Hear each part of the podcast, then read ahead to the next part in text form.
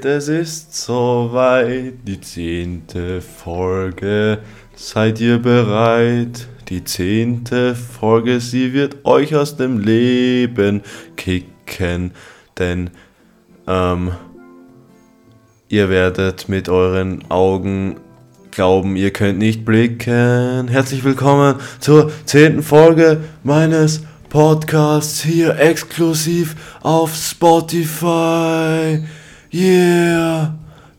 Leute, es ist soweit. Die zehnte Folge. Es ist geisteskrank. Okay, ich muss mich jetzt mal ein bisschen beruhigen. Also, ich wünsche euch nochmal herzlich willkommen zur zehnten Folge meines Motherfucking Podcasts. Yo. Ich weiß nicht, ob diese Einführung jetzt zu übertrieben ist, aber ich, also wenn ihr sie hört, dann mm, bleibt sie auf jeden Fall drinnen. Und ja, ich hoffe, euch geht's gut.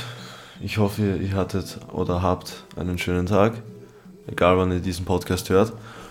Ähm, und in der heutigen Folge soll es um ein Thema gehen, was mir gestern passiert ist und ich will jetzt nicht zu viel versprechen, aber ich habe in der neunten Folge gesagt, dass die nächste Folge auf jeden Fall wieder eine krassere Folge wird.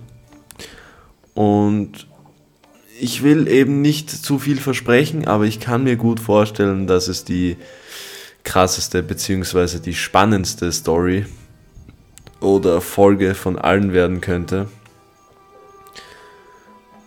Ähm, kurz mal als Einführung, um was es in dieser Folge gehen soll. Ähm, oder soll ich es einführen? Ich sag mal so, es hat was mit einem Privatdetektiv zu tun, mit einem verlassenen Krankenhaus und mit einem Katz- und Maus-Spiel gegen die Polizei. Ich glaube, mehr will ich nicht sagen. Hört euch einfach die Story an. Ich kann es euch nur empfehlen.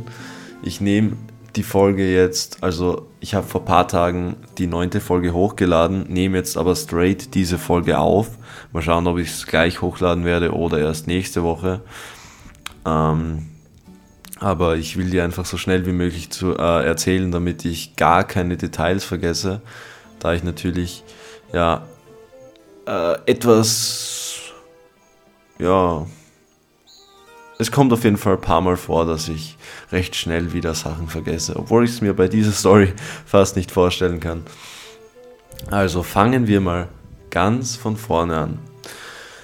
Es ist ein Samstag und ja, ich wache irgendwann um 10, 11 Uhr auf und denke mir so, hm, heute ist Samstag, ich will was mit meinen Homies starten frag mal durch, wer alles Zeit hat. Und am Anfang hieß es, dass jeder von meinen Homies, also von der Gruppe, mit denen ich, ich äh, so gut wie jedes Wochenende was mache oder so oft wie es halt geht, ähm, dass jeder Zeit hat. Und am Ende ist der liebe Flo abgesprungen, da er einfach zu wasted ist, äh, gewesen ist vom Vortag, da er in Graz unterwegs war. Ich weiß nicht genau, was er gemacht hat vielleicht ein bisschen was getrunken oder einfach lange wach gewesen. Das weiß ich jetzt gar nicht. Aber vielleicht war es ja sogar besser, dass er nicht mitgekommen ist. Jedenfalls haben wir uns dann nur mal zu dritt getroffen. Ich bin ein, zwei Stunden früher losgedüst, ähm, habe mir noch ein paar Avocado-Markis, ein paar Gurken-Markis gezogen, habe die dann genüsslich verspeist und dann haben wir uns in Gleisdorf getroffen. Ähm, ich war Pfand zurückbringen. Hab, wir haben dann das neue Red Bull getestet. Wir haben da so ein Ritual seit drei, drei, drei Jahren sowas. Jede neue Red Bull-Sorte wird als Video ähm, reviewed und wird beurteilt von Geruchs-, Geschmacks, ähm, Sinn und halt vom Design der Dose und Endnote. Und das machen wir einfach aus Joke ähm, bei jeder Sorte. und irgendwann müssen wir die mal alle zusammensuchen und so eine nice Collection, weil die sind verstreut auf jeglichen Kameras, verschiedenen Handys, alten Handys und so. Aber ja, und dann haben wir uns, also ich habe ein paar Brettspiele mitgenommen, Siedler von Katan, äh, falls das wer kennt, und so ein Roulette-Brettspiel. Und dann haben wir uns zuerst in eine Tiefgarage gechillt und an diesem Tag, also die Vortage war richtig schönes Wetter und an diesem Tag war das Wetter nicht so berauschend. Und ja, bei mir zu Hause hat es schon geschnien, dort war es so regnerisch und echt windig, kalt. Haben in der Tiefgarage äh, gechillt und sind zum Entschluss gekommen, dass wir am besten zu jemandem hinfahren und uns dort wo reinschillen und dann sind wir zur Eich, also zu Eichi seiner Freundin gefahren nach Hause. Die hat so eine so eine Garage, wo ein Ofen drinnen ist, wo eine Dartscheibe drinnen ist, Bierbänke, eine Box und dort haben wir dann gechillt, einen Cola getrunken und Siedler von Katan mal eine Runde gespielt. Ich kannte das Game von früher, ich habe es schon ewig lange nicht mehr gespielt und es ist eigentlich für ein Brettspiel recht komplex. Und am Anfang habe ich schon gemerkt, von der Stimmung her, alle sind, also haben nicht ganz durchgeblickt beim Game, weil es halt, man muss ein bisschen reinkommen. Aber zum Schluss hat man, also ja, Thomas war am Anfang nicht so motiviert, da komme ich auch gleich noch zu. Und ja, Aichi war dann eigentlich sehr motiviert, wollte sogar noch eine Runde spielen und es war einfach, ja, es hat, es hat wirklich Bock gemacht so und Aichi hat danach auch gemeint, am Anfang hat er sich nicht rausgesehen, aber zum Schluss war es echt ein nices Game, wie ich gefragt habe, ähm, wie er das Brettspiel jetzt fand. Und hat echt Bock gemacht und ich glaube, ich nehme es sogar wieder mit, weil ja, früher ist man fortgegangen, wir gehen, wir gehen nicht mehr fort, so wir sind nicht mehr so die Gruppe dafür und meistens sind dann nicht alle dabei und das bockt dann nicht so. Und Billard spielen, Bowlen waren wir in letzter Zeit öfter und was macht man sonst so, so am Wochenende? Uns fällt oft nichts ein, Kino lief auch nichts Nices und ja, haben wir Brettspiele gespielt, Darts gespielt und Thomas verlor dann irgendwann seine Motivation eigentlich recht schnell und dann ging es so schleichend dahin, bis er eigentlich nur mehr da saß und den Kopf hängen ließ. Und ich habe dann noch so eine Stunde oder so probiert, eigentlich immer gute Stimmung in die ganze Gruppe zu bringen. Aber es hat nicht viel gebracht und ich habe mich dann eher nur mit dem Eiche beschäftigt, da er eigentlich auch ziemlich hyped war. Und wir wollten eben die ganze Zeit noch irgendwas starten. Und der Thomas, ja, ging auf keine Vorschläge ein ich habe vorgeschlagen, eben so typische Sachen, noch etwas essen gehen, in eine Bar fahren, ein paar Cocktails trinken, Whisky. Eiche wäre für alles down gewesen, Eiche wäre für Foodgehen down gewesen. Und ja, aber wenn, wenn dann einer nicht ganz bei der Sache ist, dann bringt sich das eben im Endeffekt nichts. Und dann hat eben der Eiche am Handy länger geschaut und ich bin langsam ein bisschen mad geworden, weil ich es einfach schade fand da wenn man sich schon wieder mal sieht, wir haben uns jetzt zwei Wochen oder so nicht gesehen, dass man da nicht so die Motivation findet, einen Tag einfach spontan irgendwas zu machen. So, ich, ich wäre bei allem dabei gewesen. Und das habe ich nicht verstanden, wie man da bei keinem Shit dabei gewesen kann, aber so ist der Thomas eben. Und ja, dann war ich ein bisschen pisst und habe das dann auch so in die Gruppe gesagt. Ja, dann ist am besten, wenn man sich nur mehr einmal im Monat sieht und vielleicht hat man ja dann wieder Bock aufeinander und wollte eigentlich schon heimfahren. Also, dass mich Eichi zurückfährt äh, in diese Tief Tiefgarage, weil da habe ich mein Auto stehen lassen. Also Eichi hat uns alle zu seiner Freundin gefahren und ist, also er war dann der Autofahrer. Ähm, und dann hat Eichi den Vorschlag gebracht, in ein verlassenes Krankenhaus nach Burgenland zu fahren. Und Thomas wäre halt so, also hat so gesagt, ja, ja, mir ist egal, bin dabei. Und dann halt auch der Eichi so, ja, bist du motiviert, was zu machen? Oder, oder bist du einfach nur so dabei? Und dann so, ja, ja, ich bin schon dabei, so. Aber nicht mit Überzeugung. Und das hat mich noch mehr mad gemacht. Dann war ich wirklich so richtig pisst und wollte sofort heim.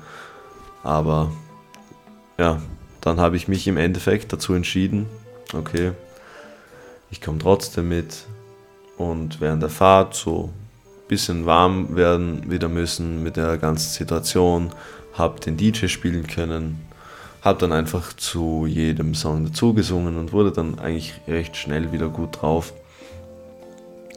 Und dann haben wir eine Autofahrt gehabt von eineinhalb Stunden oder so, sind da hingefahren. Es war dann mittlerweile, glaube ich, schon halb elf oder sowas, wie wir da waren. Und dann stiegen wir aus dem Auto aus. Und ich hatte eine Stirnlampe mit, eine richtig starke, vom Tätowieren, die ich sonst immer benutze. Die habe ich im, ähm, im Rucksack gehabt im Auto.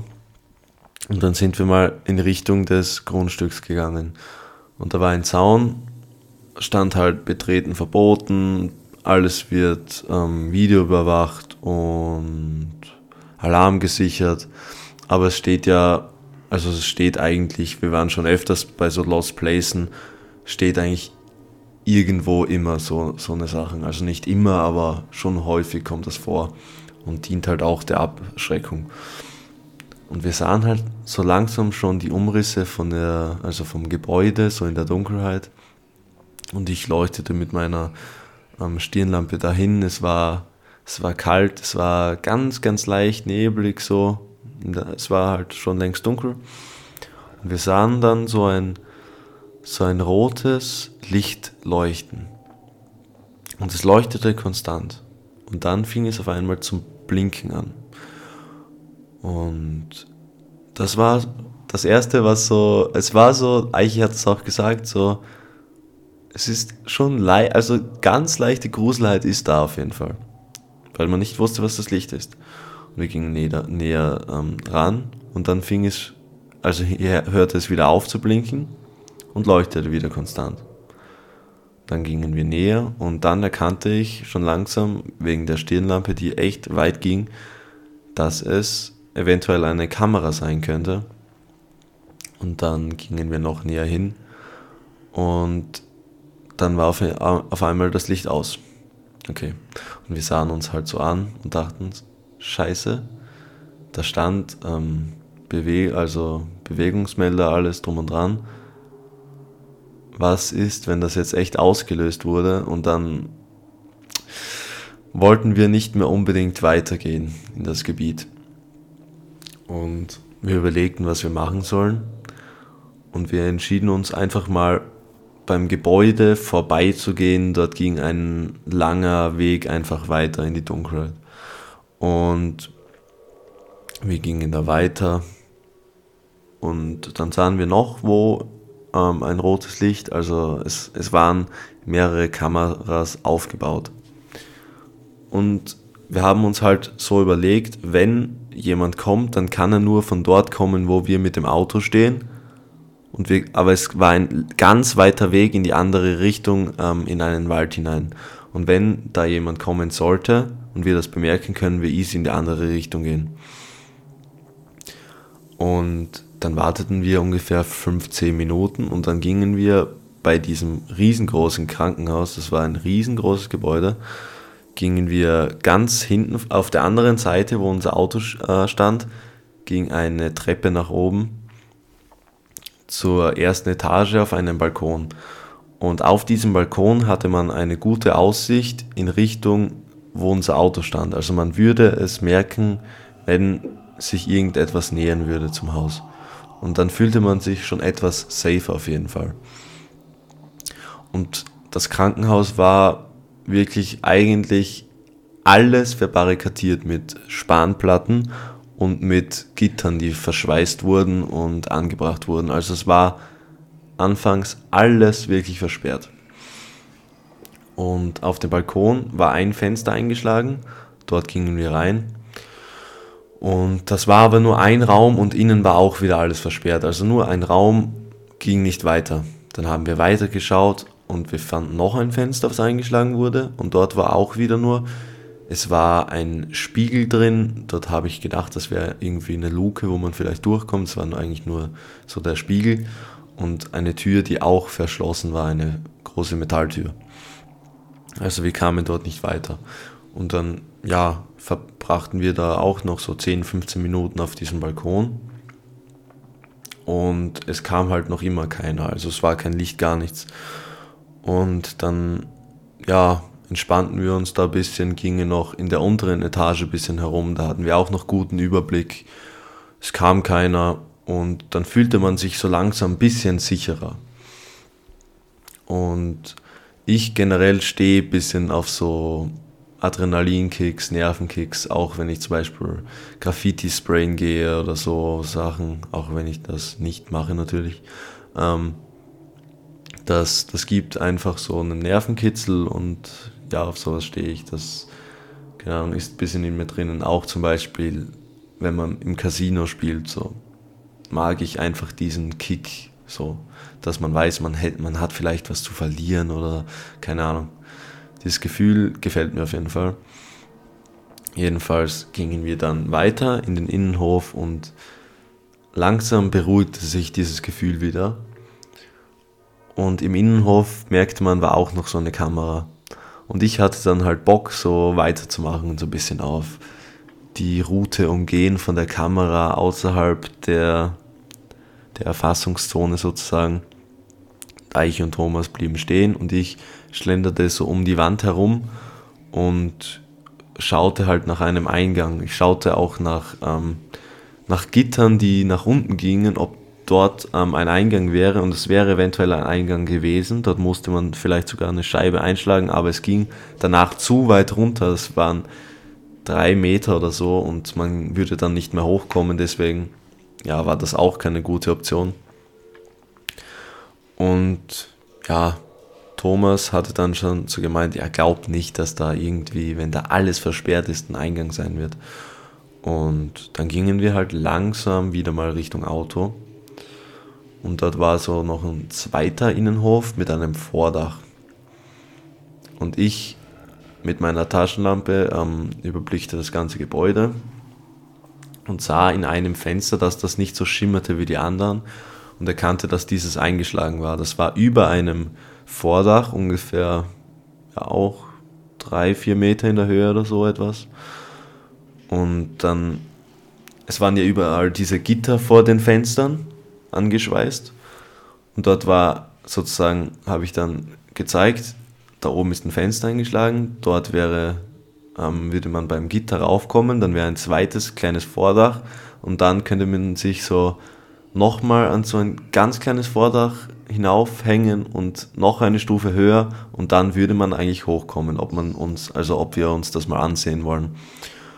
Und ja, dann wollten wir uns das einfach mal ansehen. Und ich habe noch zuerst gesehen, ob diese erste Kamera, die aufhörte zum Blinken, ob die schon wieder blinkt, aber die ähm, war noch immer nicht am Blinken. Jedenfalls gingen wir trotzdem mal darunter schauen, weil ja, wir, wir sehen uns das Gebäude halt nur von außen so an.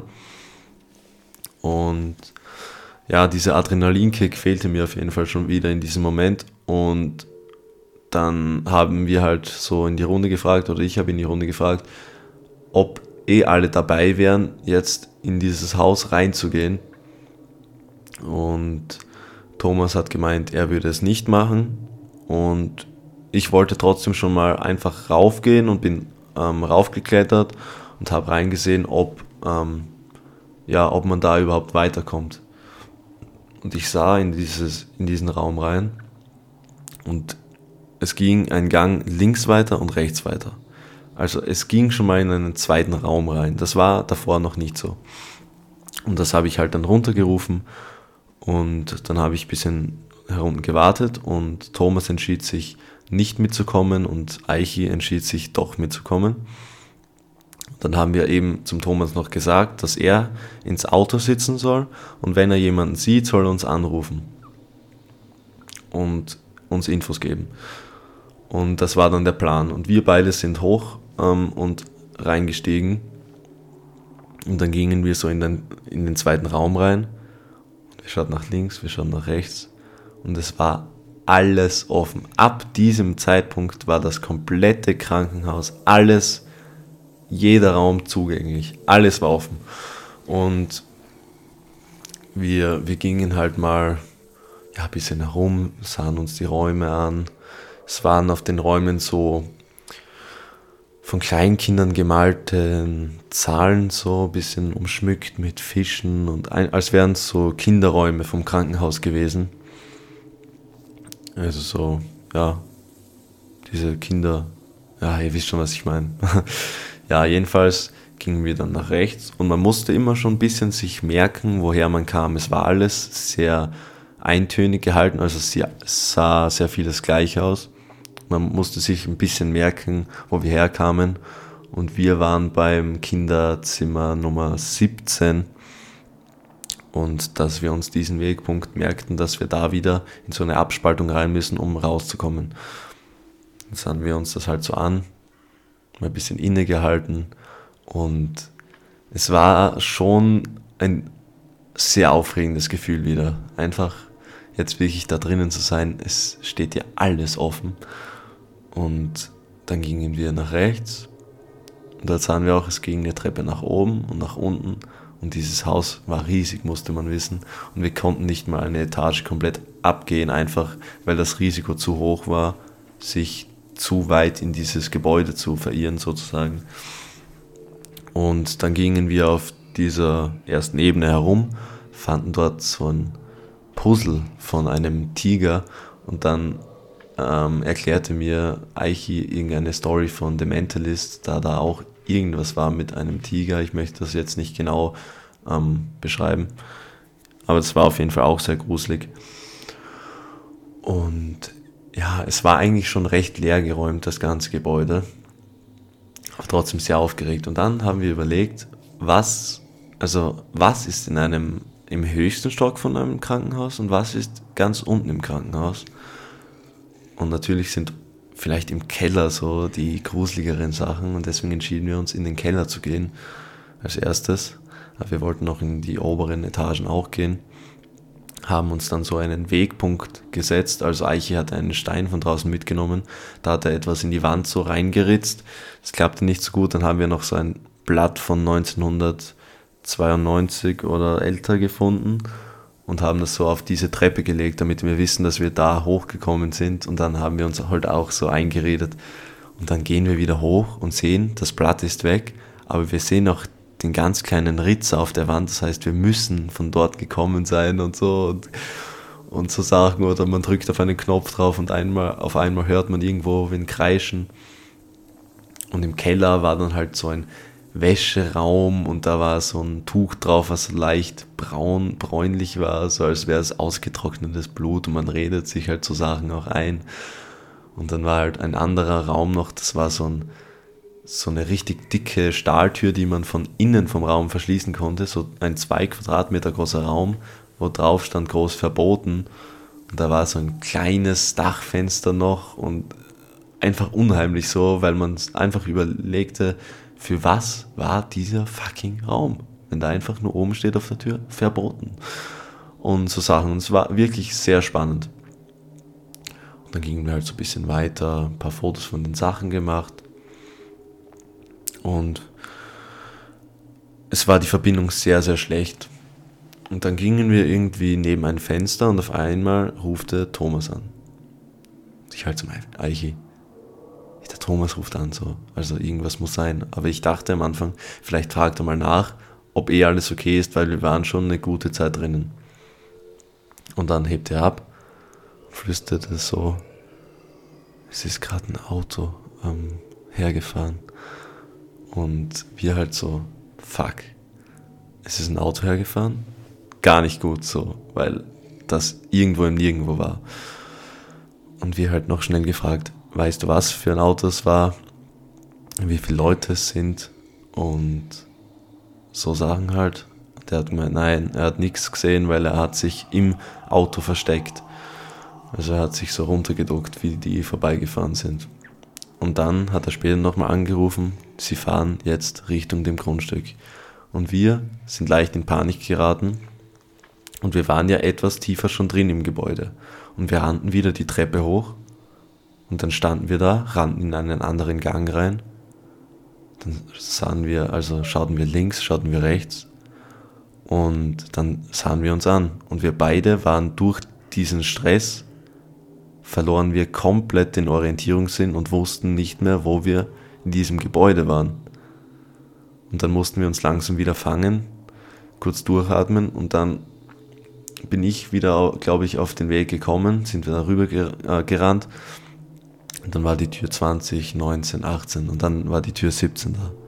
Und dann gingen wir wieder zu diesem Fenster. Und ich wollte eigentlich so einen kleinen Topf als Erinnerung, den ich drin gefunden habe, wollte ich mitnehmen. Und den habe ich dann da runtergeschmissen, weil beim Klettern äh, würde das nicht gehen, aber das war so laut. Und, und dann haben wir kurz innegehalten. Und auf, auf einmal hörten wir, also sahen wir ein Leuchten, das um die Ecke kam. Und es war keine Option mehr, hier runter zu klettern. Das heißt, wir mussten wieder ins Haus rein. Und dann standen wir so am Fenster und am Fenster waren überall Scherben am Boden. Und ich hatte auch so Doc Martens an, recht neue, die so noch überall quietschen und so richtige starre Schuhe sind, wo du dich auch nicht so schön abrollen kannst mit den Füßen, damit du dich leise bewegst.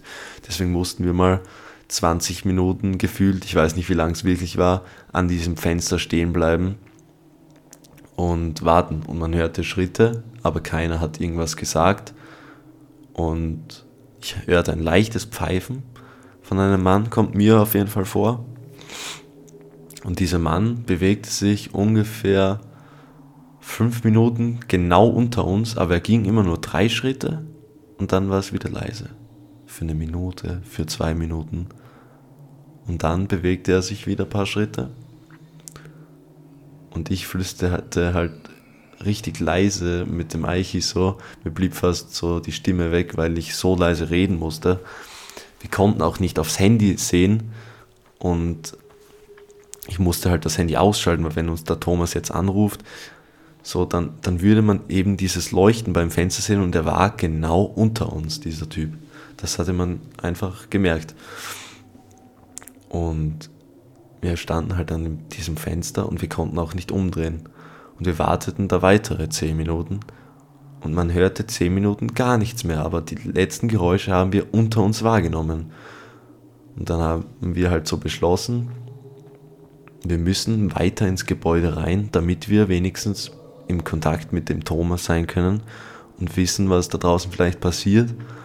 Und dann können wir auch wieder uns ein bisschen entspannen und einfach bereden, was wir jetzt machen. Wir konnten ja auch nicht gescheit kommunizieren miteinander an diesem Fenster. Und es war halt am Anfang so laut, wie wir aus diesen Scherben wieder rausstiegen mit den Füßen. Und dann gingen wir wieder in diesen ersten Gang rein. Und ich überlegte, gehen wir nach links, gehen wir nach rechts. Und links blinkte ein grünes Licht. Und dann war uns klar, es müssen wahrscheinlich innen auch Kameras sein. Aber dieses Licht haben wir vorher keineswegs wahrgenommen. Und dann gingen wir so schnell wie möglich weg von diesem Gang in einen schwarzen Winkel. Einfach weil wir vielleicht gedacht haben, vielleicht steht der Mann unten und er bewegt sich gerade nicht, weil er irgendwas auf einem Laptop hat, wo er live die Kameras ähm, anschauen kann und vielleicht auch so drehen kann. Dann sind wir so in ein Nebenzimmer gegangen, wo kein Fenster war und dort wollten wir wieder mit dem Thomas kommunizieren, aber es war drinnen kein Empfang, der Empfang war weg. So. Und dann war die Überlegung, im Innenhof stand da eine Person und es kam ewig lang keine Geräusche mehr. Das heißt, wenn wir da runter wollen, wissen wir auch nicht, ob die Person noch unter uns ist, weil ja das Vordach davor war. Und das war kein Ausweg mehr aber das komplette Gebäude war verbarrikadiert. Außer halt hinten der eine Raum, wo, wo es zu war, also das war nur der eine Raum und da war wieder so eine Spanplatte davor, aber kein Gitter.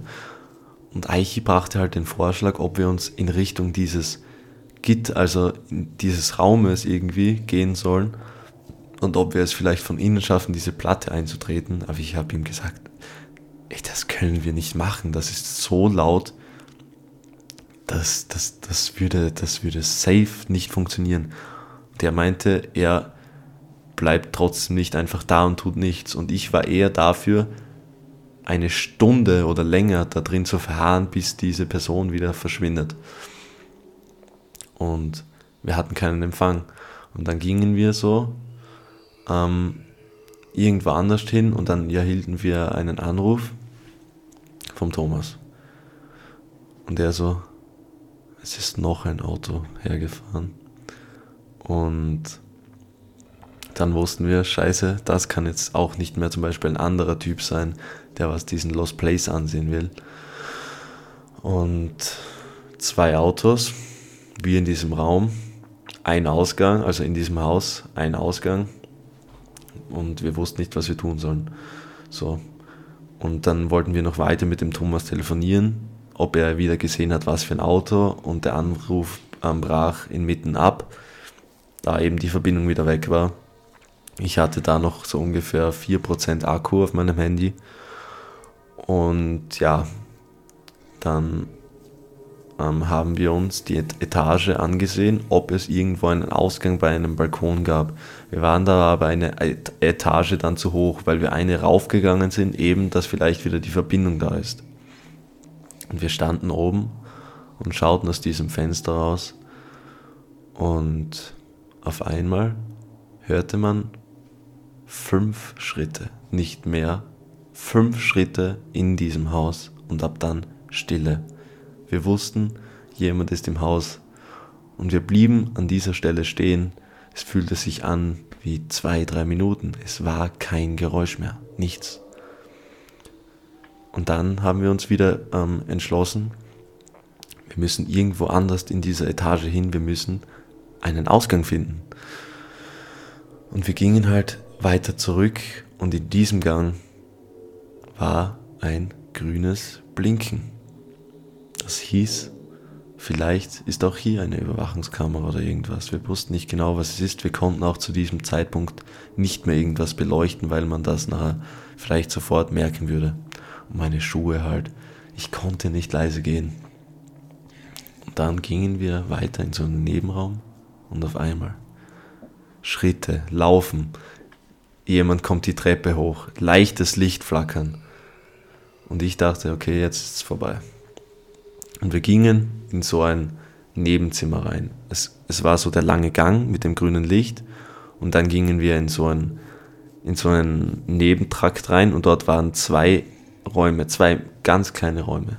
Und wir gingen in den zweiten rein und draußen überall Licht, überall draußen Licht. Es wurde auf die Fenster ähm, so nicht wie eine normale Taschenlampe, sondern ein richtiges Blitzlicht, als würde man da so für einen kurzen Moment alles richtig hell machen, dass man jede Reflexion im Fenster sieht oder kein, es war echt krass. Und es war so krass, dass wir uns beide kurz angesehen haben, Eiche und ich. Und uns hat es wirklich so die Augen so richtig weggedrückt, weil es so ein helles Blitzen war. Und wir standen da und es lief halt wer hoch noch immer.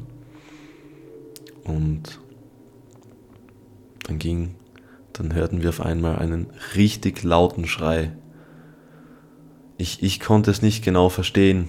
Eichi meint im Nachhinein, dass er ungefähr so geschrien hatte, Sie sind darinnen! Sie sind darinnen! Und das hat, das war so ein Schrei, von einem Menschen, der wirklich auch Gewalt ausüben möchte. So hörte es sich an. Wirklich sehr angsteinflößend. Und dort blieb uns sicher beide das Herz in der Hose stehen.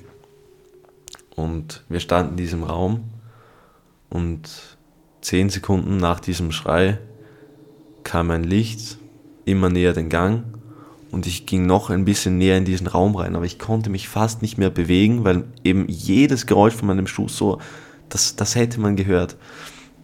Und ich war wirklich nur gerade so in diesem Türrahmen drin, dass vielleicht noch so meine Schulter zu sehen war. Und die Taschenlampe kommt näher und leuchtet in unseren Gang rein. Kurz Stille.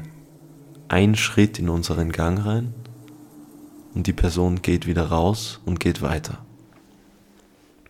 Und ich stand 20 Zentimeter neben Eichi und wir beide, also hörten einfach den, den Herzschlag und das Atmen von anderen und wir hatten wirklich Panik, einfach weil auch dieser Schrei sehr angsteinflößend war. Das war, das war wirklich ein Schrei, wo man denkt, diese Person ist absolut ready, jemanden hier komplett niederzulegen. So. Und wir blieben. Die Taschenlampe ging weiter und ging wieder bei uns vorbei. Dann ging die Person wieder nach unten. Und dann war es Stille. Eine Minute, zwei Minuten. Und ich sagte zum Eichi, Bro, willst du dich nicht stellen, wenn das die Polizei ist? Und Eichi wollte sich auf keinen Fall stellen. Und ich wusste eben nicht, was kann man bekommen für Hausfriedensbruch? Kann es für jeden 1000 Euro Strafe sein? Kann es sein, dass man drei Monate ins Jail muss? Ich wusste es eben nicht. Und keine Ahnung. Ich hatte halt keine Ahnung. Und wahrscheinlich jetzt im Nachhinein gedacht, ist es übertrieben, dass man dafür ähm, ins Gefängnis müsste. Aber es war trotzdem diese Ungewissheit leicht da. Und wir wollten es unbedingt noch ähm, googeln, eben zu wissen, was, was die Strafe sein könnte, weil wenn, wenn wirklich etwas richtig, richtig Schlimmes wäre, dann wäre es natürlich besser, sich jetzt sofort zu stellen. Aber keine Chance, wir hatten keinen Empfang. Dann blieben wir weiter in diesem Raum und ich, ja, man war sich noch nicht mal sicher, ob das jetzt der Besitzer wäre oder die Polizei. Und man hörte Schreie von unten, man hörte Schreie von draußen. Und ich konnte dann schon raushören, so, Polizei, Burgenlaun, stellen Sie sich jetzt freiwillig oder, oder wir kommen hoch oder so.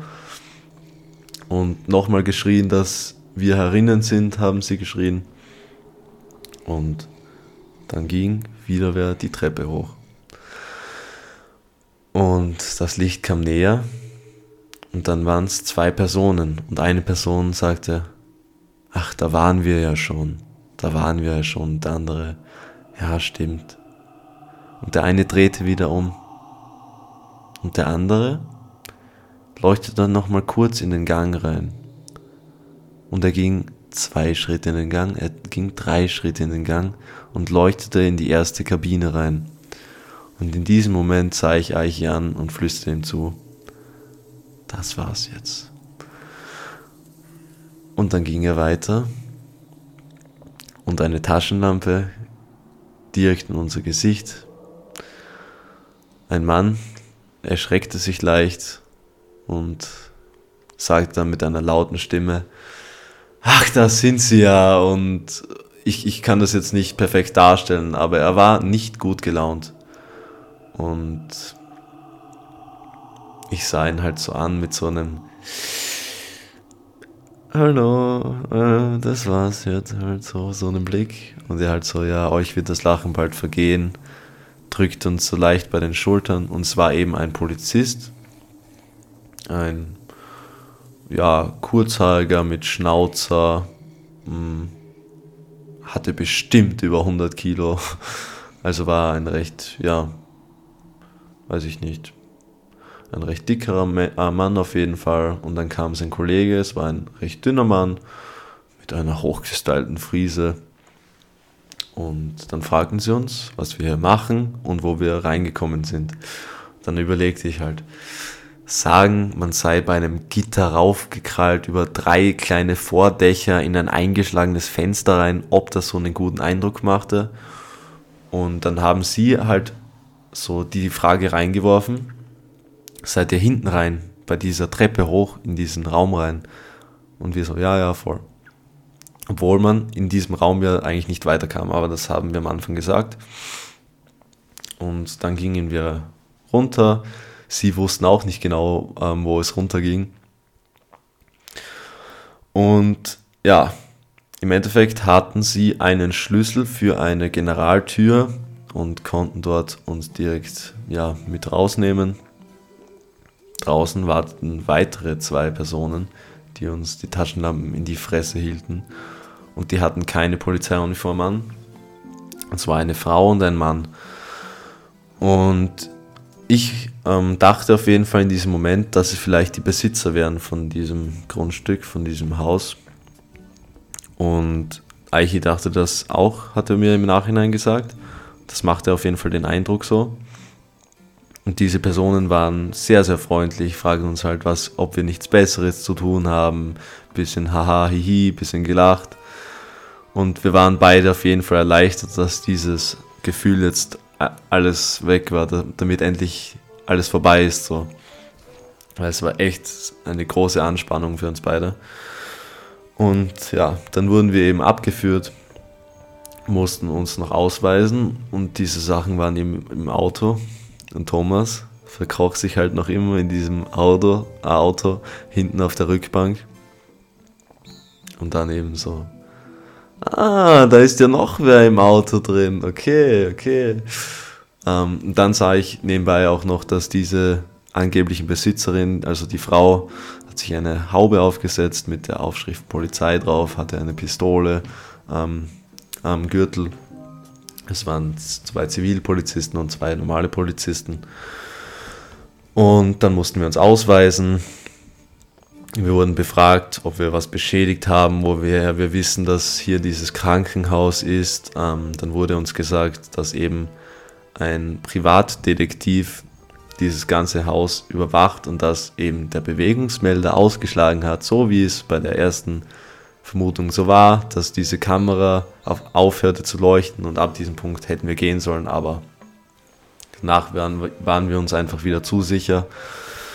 Ja, jedenfalls haben wir uns dann ausgewiesen. Thomas musste sich auch ausweisen. Dann wurde er auch befragt, ob er auch mit war im Haus drin.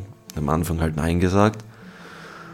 Und dann haben sie halt im Nachhinein gesagt, auch wenn er nur am Grundstück war, muss, also ist jetzt noch die Chance, es zuzugeben. Und er war ja auch hinten in diesem einen kleinen Raum drin. Und sie meinten auch, dass dieses Videomaterial ausgelesen wird. Ob das stimmt oder nicht, weiß man nicht. Aber ähm, ja, jedenfalls hat er dann auch zugegeben, dass er mit am Grundstück war. Weil wenn man da noch lügt und so, besser, besser echt da die Wahrheit sagen. Deswegen wollte ich mich auch gleich stellen. Das macht vielleicht einfach noch einen bisschen besseren Eindruck vom Ganzen so. Ähm, ja, jedenfalls haben sie dann gesagt, ob wir nichts Besseres zu tun hätten, ähm, ähm, so warum wir da hingehen und wir halt eigentlich echt gut mit ihnen geschnackt, so freundlich geredet. Ähm, sie haben halt gesagt, ja, an einem Samstagabend, da gehe ich lieber saufen und so, so typische Ansagen eben, aber ja, ich habe dann noch geredet, so kommt es eigentlich öfters vor, dass hier Leute sind? Und halt so gesagt, ja, wir waren auch schon mal in Lasnitzhöhe in so einem verlassenen Schwimmbad und in Peckau gibt es so einen Bunker. Und ja, ist einfach recht lustig. Und der eine Zivilpolizist hat mich die ganze Zeit von oben nach unten angesehen. Ich hatte halt so so ein bisschen einen, ja, ähm, wie ich schon mal gesagt habe, ein bisschen interessiere ich mich so für Style und hatte so eine Hose, was aus zwei Hosen besteht. Also unten sozusagen sind auch nochmal Taschen von Hosen ähm, am Ende der Hose. und hatte so eben die Doc Martens an und so eine vegane Lederjacke. Und dann sah er mich die ganze Zeit von oben nach unten ab. So, es war so lustig, hat mir auch der Eich im Nachhinein gesagt. Ja, jedenfalls haben sie dann gesagt, wir werden ein Schreiben kommen, es wird zu einer Anzeige gebracht, jeder von uns wird eine Anzeige bekommen ähm, gegen nicht Hausfriedensbruch, sondern Grundstücksbeleidigung, Grundstücksbelästigung, irgend sowas in der Art. Es wird eine Strafe auf uns zukommen, jeder von 300 Euro, schätzen Sie jetzt mal, und eben eine Anzeige gegen uns gemacht. Und ja, wir waren alle erleichtert. Thomas war auch erleichtert. Er hat gelacht, wie er uns gesehen hat. Zuerst hat er nur die Taschenlampen in der Dunkelheit gesehen, hat er gedacht, scheiße, jetzt kommen die Leute zurück und werden sich mal das Auto genauer ansehen, ob da irgendwer drin ist noch. Und er war sehr erleichtert, dass sie nicht alleine gekommen sind, sondern dass wir auch dabei waren. Und das muss ein Bild für die Götter gewesen sein. Er bleibt im Auto, weil ihm diese Sache zu unsicher ist. Und auf einmal kommen vier Polizisten mit uns daher. Und wir wurden gebastelt. Ja, im Endeffekt ist mein Mindset zur ganzen Geschichte, dass wir alle 300 Euro weniger reich sind, aber für was ist das Leben da? Das Leben ist eigentlich dazu da, um Sachen zu erleben, um das ist eigentlich das Wichtigste, man, dass man Sachen erlebt und dass man so viel Zeit wie möglich, dass man glücklich ist, auch wenn das so ja eine Illusion ist, dass man immer glücklich sein kann. Ich glaube ich auf jeden Fall. Ähm, aber man versucht so viel Zeit wie möglich glücklich zu sein und viele Sachen zu erleben mit seinen Liebsten. Und sozusagen haben wir eine Story erlebt, die man nie vergessen wird, die man immer mal wen erzählen kann, die auch so leicht gruselig ist. Ich habe es auch schon meinen Eltern heute erzählen müssen. Und sie auch so, es ist wie in einem Film, original. Es war auch wirklich wie in einem Film. Also im Endeffekt bin ich richtig glücklich über dieses Erlebnis. Und es hat mich einfach 300 Euro gekostet. Ich weiß nicht, wie lange diese Anzeige irgendwo in einem Register stehen bleibt, ob sie überhaupt stehen bleibt. Ähm, aber andere versaufen 300 Euro, weil sie jedes Wochenende saufen gehen. Und ich habe sozusagen für dieses Erlebnis 300 Euro bezahlt, habe den geisteskrankesten ähm, Adrenalinkick meines Lebens gehabt oder fast gehabt. Äh, ja, doch, es war, es war, schon, es war schon echt geisteskrank. Aber danach, wir waren alle extrem euphorisiert, wir waren glücklich. Wir haben nur mehr lachen können über die ganzen Sachen keiner ähm, fand es schade jetzt, dass wir da irgendwie Geld zahlen müssen, weil einfach es so ein krankes Erlebnis für uns alle war. Allein die Perspektive, Thomas ist im Auto und er weiß nicht, wie es uns geht. Und wir telefonieren mit ihm und auf einmal bricht der Anruf ab und er ist wieder allein im Auto für 20, für 30 Minuten und er kriegt nichts mehr mit. Und dann kriegt er mit, dass noch ein zweites Auto daherfährt. Und einfach diese ganze Situation einfach krank. Und das finde ich ja auch so interessant. Ich kenne es nur aus meiner Perspektive. Aichi hat zwar so ähnliche Perspektive wie ich gehabt, Thomas eine komplett andere zum Ganzen und die Polizisten auch eine komplett andere und die haben halt nach uns dort gesucht. Da würde mich interessieren, für wen es am gruseligsten war. Zuerst habe ich zum Eichi gefragt noch, wie wir am Fenster am Anfang standen. Glaubst du, ist es für sie jetzt un, ähm, unheimlicher oder für uns. Im Endeffekt schon für uns, allein dass sie eine Waffe alle gehabt haben und dort fühlt man sich schon auf jeden Fall safer. Und wie wir diesen Schrei gehört haben, es hörte sich wirklich so an, als würde uns jemand jetzt so hart zusammenschlagen oder keine Ahnung, was mit uns jetzt passiert. Es war wirklich so geisteskrank, wirklich geisteskrank weil man einfach nicht wusste, ob es die Polizei ist oder nicht. Es hörte sich am Anfang nicht wie die Polizei an.